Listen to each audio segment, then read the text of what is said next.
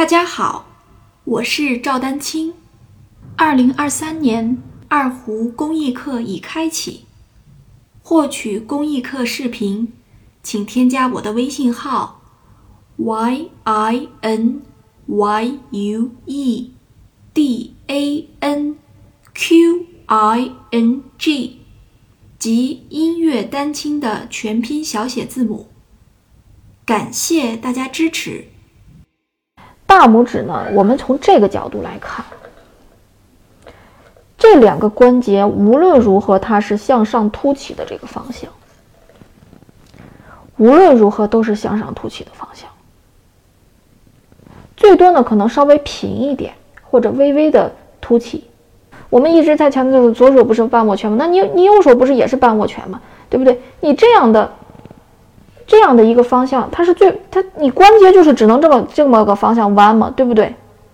实际上很多时候就是你到头来你这么一想啊，也确实，它跟我们日常生活它是最接于接近于我们的这个日常生活的这个动作的时候，你就会越觉得比较顺手而舒服。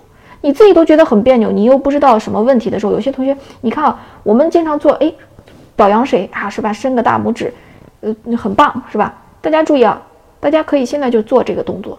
我们经常就是拿右，而且经常是拿 右手，对，就这个动作，说这个，对吧？给谁竖起个大拇指？大家注意啊，你看，我们其实做竖起大拇指这个动作的时候，这个关节这个地方是紧张的，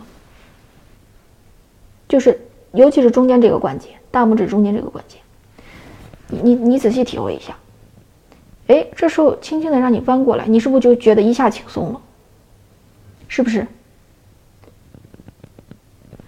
那很多同学这个大拇指错就错在了，你是用竖起大拇指表扬的这种动作，就这个动作其实呢，就我我不是说这个动作本身有什么问题啊，这个动作你做一下是可以，对吧？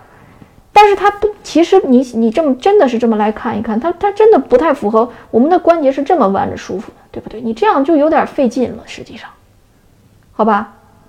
所以很多同学就是你想想，你是不是就拉琴的时候右手是拿这个大拇指的？只不过这个是竖起来的，然后我们平平放到这儿，对不对？这就是很多人错误。然后大拇指有可能还伸出去好多。然后你你可能甚至听有些老师说，好像似乎是要要要控制一下弓杆，然后这时候没办法，你的大拇指整个前面这一片儿啊，这一个面积全部压到这个弓杆上了。哎，然后你说这个怎么怎么？你看。这一下，我如果这么拉的话，我告诉你，大家现在看我的手腕已经没法动了。然后呢，你就就会用各式各样的这个其他的什么什么手臂啊，就开始乱用力了，这个就是个问题啊。